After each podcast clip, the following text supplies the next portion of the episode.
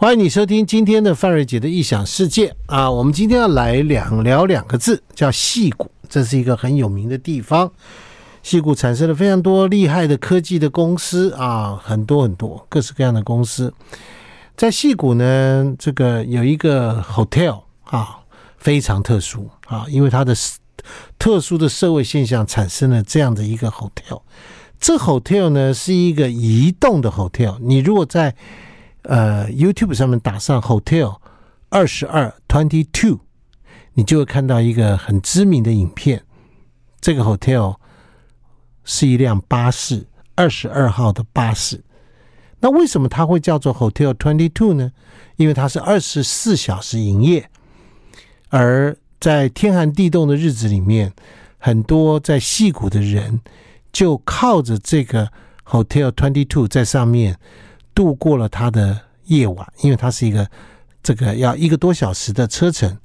然后很多人就是在这个上面过夜，那么到了站一个多小时睡一下，到一个站再醒来，再搭下一班车再回去，这样来来回回搞一个晚上。但是他所付出的代价可能只有十块钱美金吧。但是他却可以度过一个漫漫的长夜，而且在暖气的地方，有暖气的地方度过一个寒冷的冬天。这么特殊的现象竟然发生在一个高科技的一个戏谷，我们大家觉得哇，很多人可望不可及，想去戏谷工作等等的一个情况。但是这到底怎么回事呢？我们今天来访问现在目前还在戏谷过得非常好的一只鲈鱼，哈哈，没有，他的外号叫鲈鱼，鲈鱼兄你好。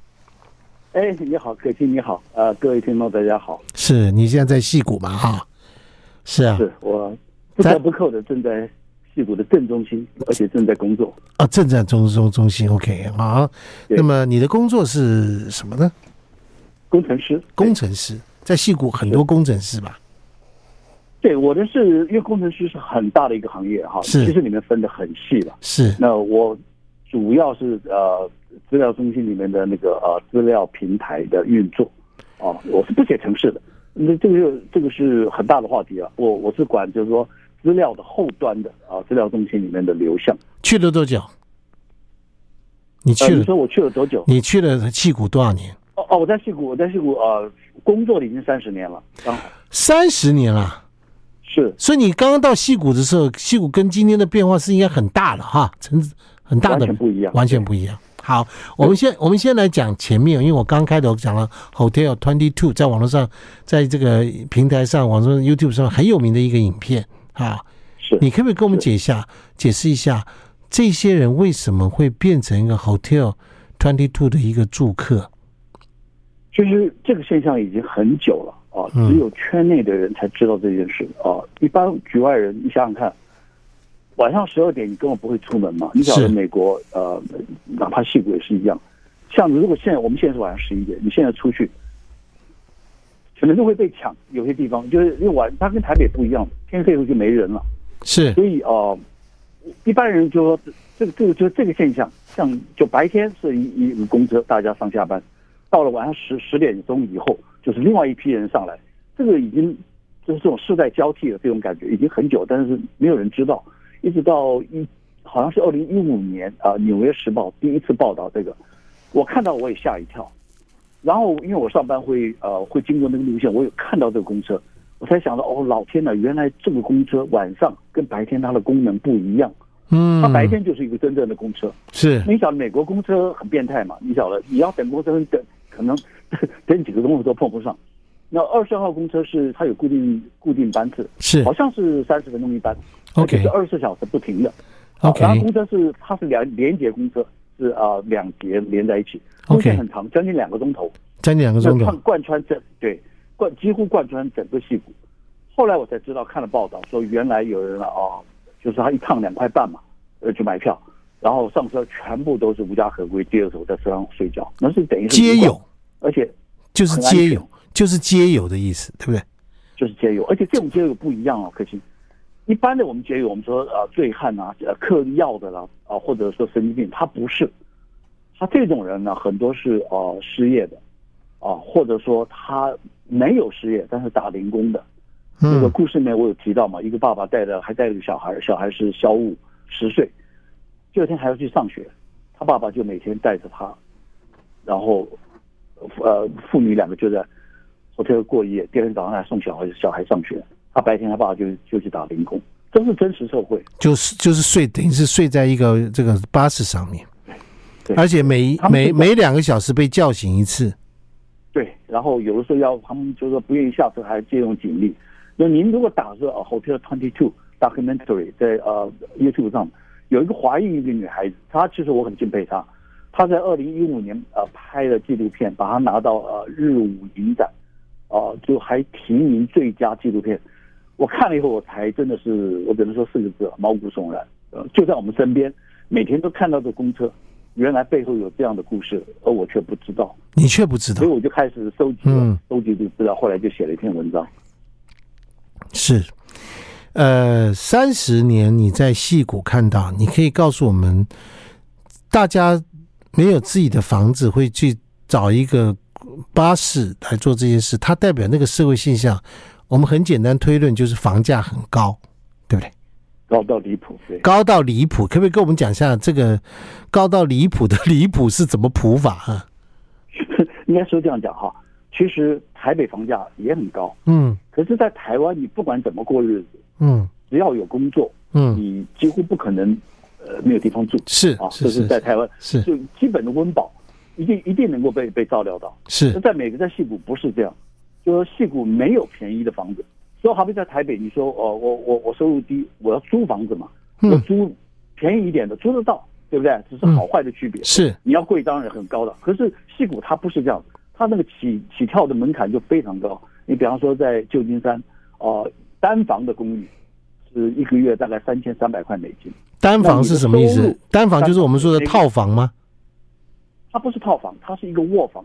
美国的他们很多公寓啊是有单房的，嗯，哦，台湾好像还没还没有，就是一间卧室，然后一间浴室，然后有一个餐厅，啊、呃，有厨房，就这样。哦，还有一个小小的客厅。哦，OK OK，那是一个就是一个单单人房的房的的一个一个一个一个一个公寓吧，这样的哈，单房公寓。对对对，OK，这样多少钱？三千，他三千三的在旧金山，那就十万块台币，十万块台币。那而且你要租的话，你的薪水呢要必须是那个的三倍。三十万薪水，三十万，三十万的台币的薪水，对，这所以你算算看吧。那有什么样的人能够有这样子？那大部分做做零工的，不可能有这个收入嘛？不可能。那怎么办呢？他们就就就开始有创意啊，在别人后院租呃租帐篷啊，或者我也有呃租在衣橱里面的啊，或者以以前我还看过旧金山时报吧，还是呃旧金山那个纪事报。还有人在人家呃客厅里面租一个木箱，晚上睡在木箱里，那玩意儿你棺材大不了多少？天哪，一个月四百块，就这样过日子啊。好，来，我们先休息一下。这种光怪陆离的现象就发生在我们耳熟能详的戏骨里。就今天我们的主题就是光怪陆离的戏骨。我们访问到在这个戏骨生活三十年，到现在过得很好的鲈鱼哦。好，他是怎么过的？我们待会儿聊。I like 103, I like radio。欢迎你回到范瑞姐姐想世界。嗯，这个鲈鱼兄在戏谷过得很开心。他刚刚讲了，随口带过了，因为房价高到吓死人。一个单房的公寓，我看也不过就是应该是二十平吧，啊，这样子。你说超过二十平的公寓，要一个月租金要这个起跳就是十十万块，十万块你不一定租得到，你必须要有提出。三十万月薪的证明，你才可以租这样的房子，对不对？不是你有钱就可以了，对，对不对？啊，对对。所以有的人就因为这样的关系，会住在别人的车库里，对不对？啊，后院我也住过，你也住过。我当时做学生的时候没钱了，就就住车库啊。那个时候很，那当然是三十年比现在容易多了。那现在车库大概都很难租得起啊，租也车库也租得当的，还有人说，你说租在衣柜里是什么东西？跟大家解释一下，租在衣柜里。因为旧金山有一些老的房子啊，某种呃房子我都见过啊，就是他们一进门的时候呢，会有一个玄关，是玄关旁边有一个，其实不是衣橱，它是一个储藏间呐啊，OK，人可以走进去的啊，就像一个很小一个房间一样啊，就是储储一个，就是我们就像一个一个储藏间嘛。就是你可以主主要是以给人家放庭院用的东西啊，什么也可以挂衣服什么的，那我知道有人把这种呃从七百块到九百块一个月出租的，哦，那九百块就放一张一个床垫而已，七百到九百一个月两三万呢，台币两三万在旧金山是一就是一一个房一个最小的房间而已啊。啊，OK，你说还有人住在木箱里是什么？住在棺材里吗？对他那个我们讲好听一点是木箱，这个是旧金山纪事报呃上面呢，我还看过那个照片。他就是旧金山现在那些很多房子呢，就已经不分客厅不客厅了，他把客厅都隔间，然后或者说哦，在客厅里面就盖一个很大的一个木箱，说实在，大概就相当于两个三三个这个棺材这个大小吧。那有人就住在里面，一个月四百块，一万，就是大家就这样子，就像就是过一天算一天嘛。天哪，那这些人是什么？是在戏谷工作什么样的工作呢？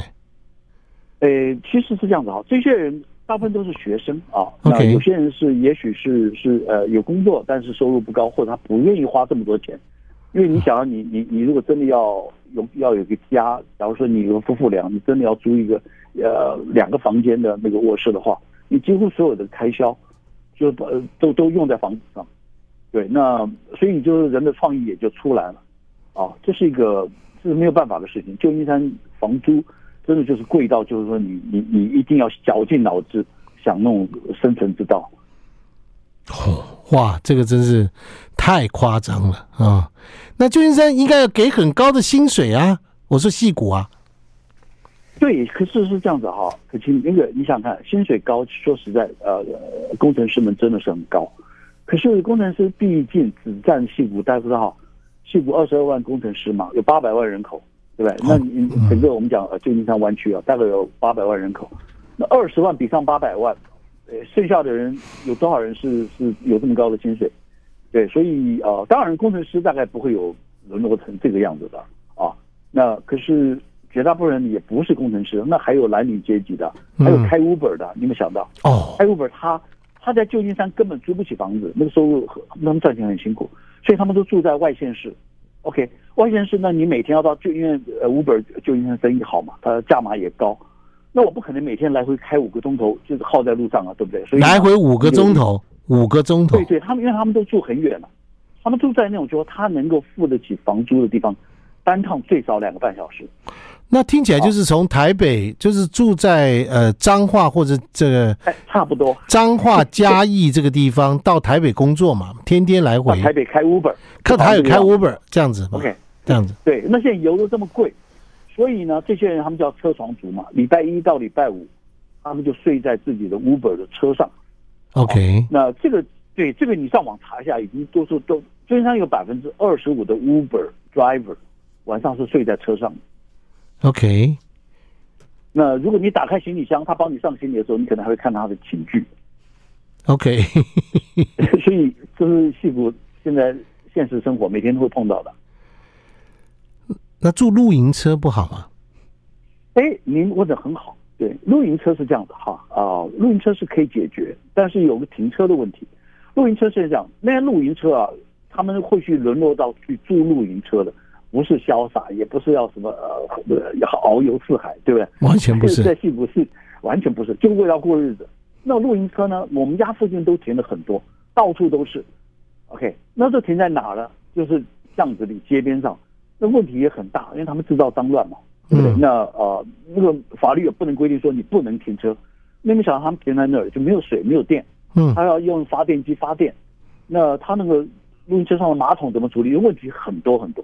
所以就到处被人家追着赶，啊，那有几条路很有名，在 Stanford 大学前面有一条路叫 El Camino Real，那上面现在是不准了，就是他在最呃最呃，就是说呃最多的时候啊，嗯，那一路大概几公里全部是露营车，你会以为是是假日的国家公园，那里面呢，大部就大部分都是还有的还有工作的，还有好受过好教育的，那你晓得每天大概七八千块就可以买到一辆露营车。可是为你开了，你也不能到处乱跑，没有地方给你停啊！啊，然后你如果去租一个露营车，有接水、接电、接那个排污水的话，那一个月也要七八百块钱，所以那也不是不要钱的。啊，露营车是一个方法，对，哦，就是什么方法大家能用得上都已经用上，还有露营的，对不对？还搭帐篷的，搭帐篷，对。那前两天才才才才登，就呃就把把一间呃三个卧房的呃房子里面隔出十七个床铺，就像那日本的胶囊旅馆一样，它隔了十七间。嗯，你想想看，这样子都出租一个月，如果我没记错的话是八百块钱。一个，八百块。一个一就就是一个胶囊，对，做出十做出十七间。十七间，对，八七五十六十，就一一个月可以做到一万一万一万三。一万多块，一万三，这样的一个月可以做三十多万的租金，没错，但是房子也贵啊。当然，如果说你是早期买的话，对，现在租那真的是赚翻了。你现在想投资这个很难赚回来，因为房子也贵。当然，当然，当然，了解，了解。好，这个光怪陆离的现象，除了高房价之外，还是你们想象到这个矽谷竟然还会断电？断电这件事情到底怎么回事？我们再休息一下。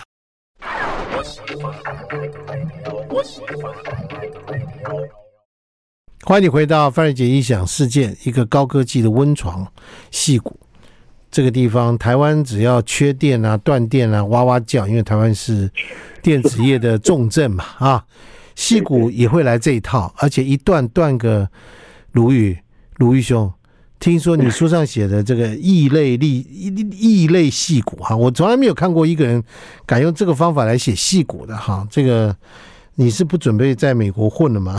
没有，有人开始恨我了。哦，对，来来来，书上写说这个戏骨呢，竟然可以一次一断电断七天，真的吗？没有，那一次是这样子啊，最最严重的一次，最夸张的一次，也是第一次啊，敲锣打鼓啊，好像是二零一九年，大概就这个时候，他宣布说要断七天。当然，他不是整个戏骨断了，嗯，他就是说哦。我家是在断电的边缘啊，那呃，因为我靠山边嘛，它整个因为矽谷小了，既然是山谷，呃，四面都环山嘛，对不对？嗯，那个靠山边的地方呢，呃，都是夏天，就是因为它不久旱不雨，嗯，跟气候变迁也有关系。那个草啊，假如说我今天带您到山上走一圈，那个草差不多到胸这么这么高，那个只要你只要点一个火星，整个山就这样烧下去，烧下去不会停的，因为那个草已经干到就是所谓的干柴烈火。OK，所以啊、对，那这个怎么会跟断电有关系呢？因为这些电线都电缆都是五六十年前以前就盖的，那它已经年久失修了，所以一刮风，它就可能电线掉下来，掉下来就有火星，就会烧火。那有一家这个他们电力公司是私营的啊，叫做太平洋啊煤电公司，它因为这样子，过去大概十几次，过去的五六年。大概其中百分之七十都是因为他们电线被风吹断，然后地面是干柴烈火就烧了，所以他们要赔偿，大概已经赔偿到几十亿美金了。那这家公司都已经要要要要被呃法院查封要倒闭了。那他后来要申请破产法把公司保住了，那他就反将你一军，就说好，你你你你你要告我嘛，对不对？那只要气象预报明天有风，我为了自保，为了大家安全，我就全部断电。他是用这样子来，就是是算是个政治游戏了。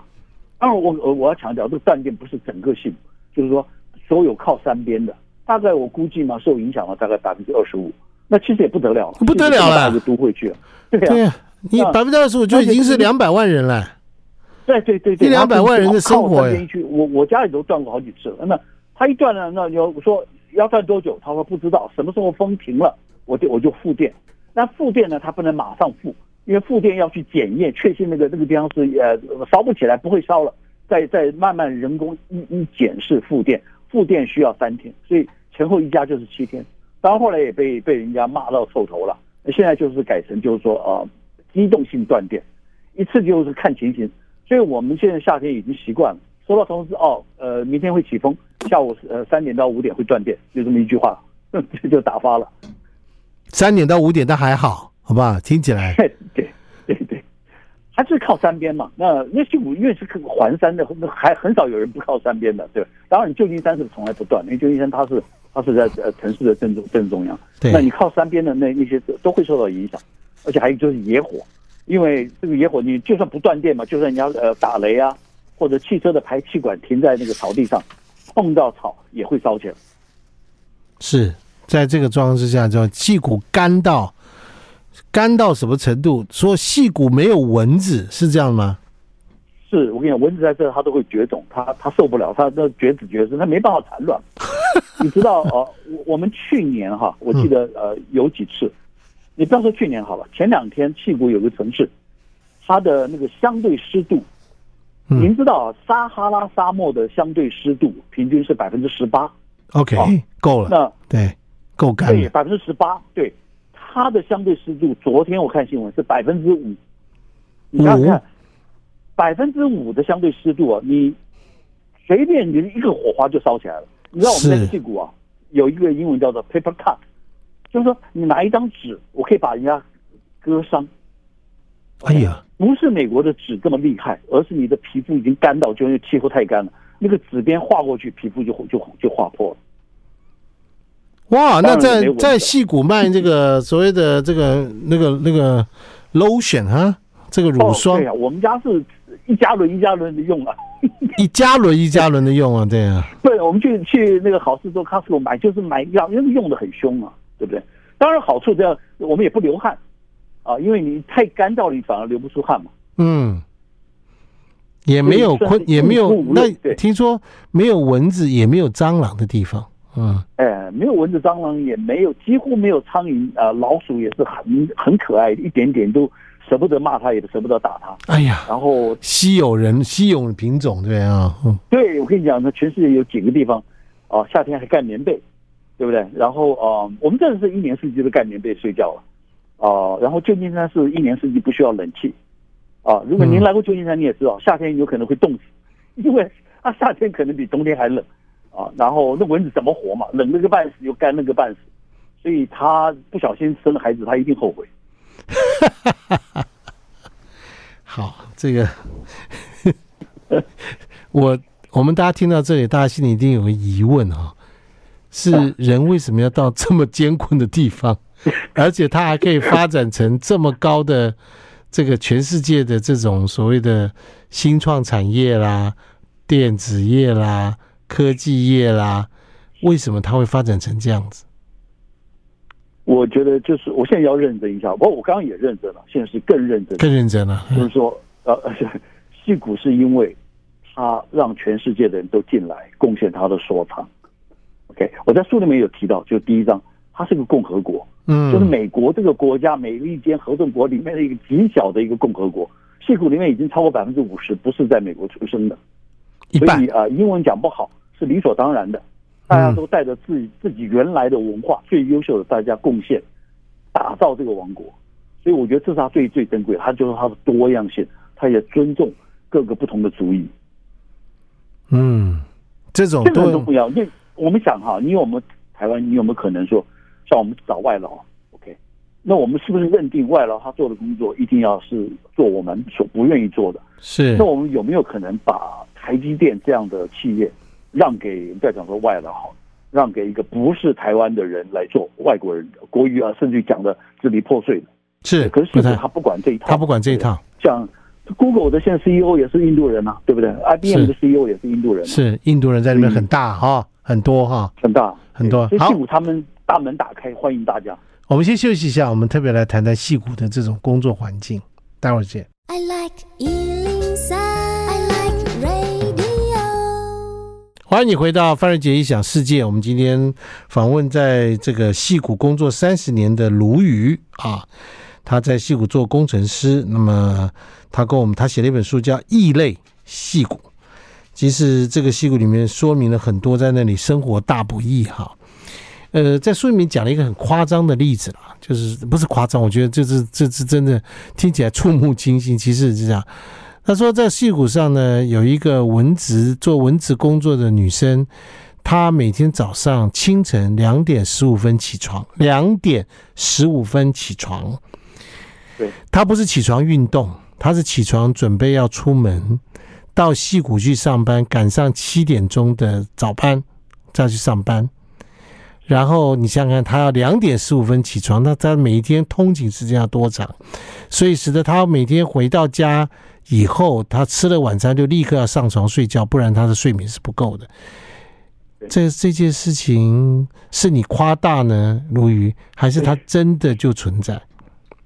就是《纽约时报》夸大，这个呃原文是来自《纽约时报》。嗯，啊，去追踪采访一位，因为是这样子啊，矽谷因为房价太贵，嗯，太贵，那你想一般的文职工作啊啊，你不能换算成台币了，换成台币那就就看着数字表面那个都是其实是假的，因为生活费这么高，像我们刚刚讲的，你如果在要自己要有自己的呃房间，要有自己的隐私，你几乎薪水全部投在呃就是房租里。那如果我退一步想，那我如果退到若干小时车程之外，我同样的钱，我可以租一栋一栋一栋呃房子，真正的房子，我还可以在家里开 party，找朋友来吃饭聚会。所以这两难嘛，你要选哪一个？可是你的工作在旧金山当趟，对，那那位女士，她是我记得是《纽约时报》报道的，她是每天两点十五起起床，她要她是呃，她早上起来洗衣、烧饭、打扫什么弄什么我不知道，四点钟出门。七点钟到，单趟三小时。她不是开车，因为她不可能开车了。她是住在呃呃差不多直线距离一百六十公里以外的一个农业城市，那边呃房子房价大概是矽谷的三分之一，房租好像是四分之一更便宜。那你要能够呃过正常日子，要有自己的生活空间，你就只好用时间来来交换这个这个居住上的劣势。所以你看来回六小时。那我也读过，说是呃呃，在 Google 开巴士的，他们 Google 有那种交通车嘛。那开巴士的收入一定不高，他也是住在那么远，所以呃早上七点要到，要接送 Google 员工。那你们想到呃，他开车单趟要三小时，那他是不是四点要出门？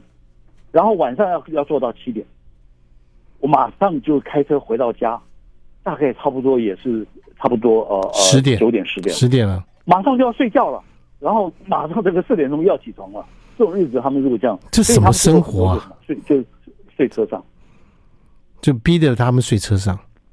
对对，这些人都是这样，有工作也有家，可是给逼的没有办法睡车上。那戏谷的车床族很算是蛮普遍的。在那所以在戏谷的印度人也会这样生活喽？呃，印度人是这样的，他们来这里大部分都是呃学有专精的了。啊，那他们工程师，他们工程很强，所以呃，你说是有没有人呃说呃做这种打工的，我不清楚。但是我知道在啊、在呃开车的，他们是那个就是怎么讲，呃呃，他们印度有个族的，就头上戴那个包头的，他们那个族群的人开计程车的很多，啊，那他们的情况我就不是很清楚，因为呃印度人他们呃主要还是呃呃从事。科技公司的呃工程师，像我们公司几乎百分之五十到六十的工程师都是印度人。其实矽谷每一家都是这样，印度人他们的那个戏骨的那个那个呃人才的产量是非常非常大。是，我知道你刚刚提到印度人在戏骨非常的多，对不对？对，对很多人在印啊在很厉害，那是他的因为他们的呃教育养成系统。对对，他们的教育哈。跟我们是这样子，我们教育呢很成功，教的都是技术，抛开了技术我们都不教，而且他们讲台湾的教育还是那种填鸭式的教育，你只要把结果告诉我，对了你就掌声，对不对？那如果我是用死背的，但是结果是对了，你也让我过关。那美美式的教育是说，呃，你对不对不重要，我要知道你是怎么对的，也就是说，一个是过程是思考。你要告诉我你怎么拿到这个结论？嗯，哪怕是错的都没有关系，因为我在乎是那个过程。可是台湾教育在乎的是那个结果，一个过程一个结果。对，那西方教育在乎的是过程，他出来的人就是海阔天空，很容易发展。我们在乎在乎的只看结果不看过程，然后答对了就满分。所以呢，我们会做好学生，我们技术很强，可是你没有办法以一当时啊或者哦。啊，水水水来土掩这样去去去应变，那我们后期的发展会受到影响。印度人不是啊，印度人他们的教育是非常非常活的。我知道他们的这个，我认识很多人跟他们聊过，他们针对现在科技就就他们教育会改的。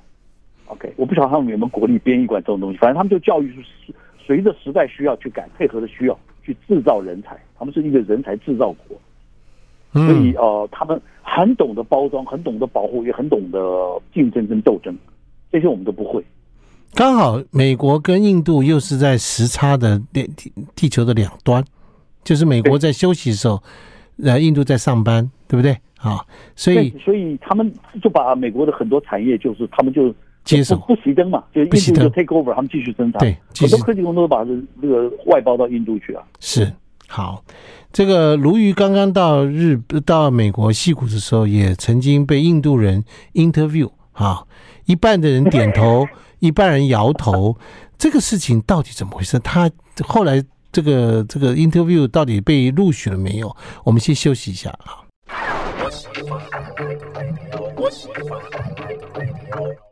欢迎回到范瑞杰异想世界。卢瑜是一个来自于台湾的戏骨工程师，他刚刚到戏骨的时候去 interview 找工作，就一大堆这个印度的这个主管在给他 interview，集体 interview。那么他在这个书上《异类戏骨》里面就写到说，有一半人点头，有一半人摇头啊。所以有一半人同意你，一半人不同意你嘛？可是还好，他是摇头，没有叹气。哦，没有叹气，啊、没有叹气，有叹气就不一样了。啊、哦，那哎，对，这样子就，对对对对，嗯。那印度人呢？我我这个当时是我这一生最大的疑惑。OK，那时候没有跟印度人交手过，我现在就是呃老鸟混久了，很熟了，知道他们什么情形。那个他们点头摇头背后有情感的。OK，要看你家乡来自哪里，那可复杂了啊。那呃，印度你想，印度很大，文化差异非常大。北方人是正常的啊，就是合法合宪也合乎情理，就跟咱们一样啊。你你你你说呃，你要不要嫁给他？我不要，你就摇头嘛。是，我要，我愿意嫁给你就点头嘛，对不对？那这个是算什么讲？应该是哺乳类动物都共通的语言嘛。对，对？你看你像你这狗，你要带它出去散步，你要不要出去散步？它不要，它摇头嘛？不可能点头嘛。但是印度南方呢？他们没有摇头，就是他们没有点头，不是呃，对不起，我话应该叫修正。他们点头呢和摇头呢都是属于同一种范围，就点头也是同意，但是摇头也是同意。那那我就不懂，你不摇你不同意就是要要要怎么做？就是也是只要看什么，他摇头的那个那个呃分的很细微，所以你要从这中间去抓到他的诀窍啊。乍看起来都是摇头，可是他很可很可能是感动。很可能是对你，就是说感动到爱不释手，就是说那个是真诚的流露，所以我现在已经很能够分了啊。那他们还有就是说，笑的时候也会摇头。我记得我们就是疫情期间，我们在酒吧喝酒嘛啊，那我们就我讲笑话，他们一笑呢，就对面一排印度人八个头都在摇。那你乍看起来还会以为地震，你知道，那个头就是公仔一直摇一直摇，而且一摇就不停，一摇就不停，摇很久很久。Okay, 有的时候你在怀疑说是不是弹簧坏掉了这样。所以这个他们这个是非常，如果在法庭上，对对，说那个你到底有没有有没有杀害这个人，他摇头，这个法官我不晓得他怎么办。所以最后反正反正还是要白纸黑字嘛。所以我们现在也习惯了。啊，大家美国人也懂了，所以摇头点头，哎，我也不知道，反正到时候你写 email，最后以白纸黑字算数。所以他的摇头不表示不同意，也不表示同意。也对，所以你要这个答案是你要看情况而定。我们也一样啊，我们也一样啊。很多人说，嗯，你这个观点很好，摇着头，哎，很好，点着头讲，嗯。你这个真是令人叹为观止，一边摇一边讲。对，其实中文我仔细想也会有，对不对？但是呃，我们有个界限，你知道吗？就说呃，因为我说不出来，就你讲话的口气，我可以从你的口气前后文我知道，哦，你这个摇头是表示同意。因为印度人他不吭声。十几个头，一个屋子全部在那，而且他那个摇的频率很快，一秒钟大概十几次，嘣嘣嘣嘣，你想就像那种像弹簧坏掉那个，真的假的？一直跳，一直跳。OK，然后跳的也每一个人那个节奏都非常完美，而且他一跳就不停。他大概怕你就是说哦，怕你你你没有抓到他那个精髓啊，他就一直一直摇，一直摇，一直摇。原本眉毛还要上下跟着跟着起舞，所以那个很丰富的学问。卢宇啊，你这个看起来你在戏谷混的还蛮不错的嘛，哈，混了三十年，好吧？而且你还在 downtown，对不对？市中心里面，晚上现在跟我们连线的这个时间还是半夜，对不对？哈，是不是？还过得蛮不错的，对不对？哈，还是可以到 Costco 去买一桶一桶的 lotion 回来擦，lotion 对不对？怎么教我们一下嘛？你怎么混的？我矽谷混日子是要这样子哈，就是说，呃，我现在再稍微比刚刚正经一点。就是说你你你你不，我一我这我这个人是这样，大部分时候都正经，那有的时候是会会更正经。我现在就是那个属于更正经的时候，就是说，呃，对人啊，就是各式各样的人呢，你要迎合他们的文化，配合他们，嗯，不要像我们做工程师啊，台湾来习惯于我把我工作做好就好了啊，五点六点下班我回我就回家了，我也不跟你们聚会，然后我累得不得了，回家我烧饭带孩子什么什么对。那呃，我是比较倾向于就是说呃，走入呃白人的生活圈，走入印度人的生活圈，啊、我跟他们讲话，我也跟着摇头啊。那我现在你现在跟我讲话，我感动，我也跟着摇头啊。所以我是应该说是我很扎实的融入各个不同的族群，我把它当做一种人生的历练啊。所以我在戏谷大概没什么，他应该没什么仇人了啊，啊。那我跟大家都相处的很好。所以我将来要死的话呢，参加我葬礼的人一定蛮多的。哎，哎，哎，哎，哎，别别别别别，你才几岁啊？嗯，不是不是，那好嘛，我说说不定我比他们都晚死。就是说，呃，我就是说，在朋友之间，我觉得这样子我活得也快乐。所以您问我说怎么混过来的？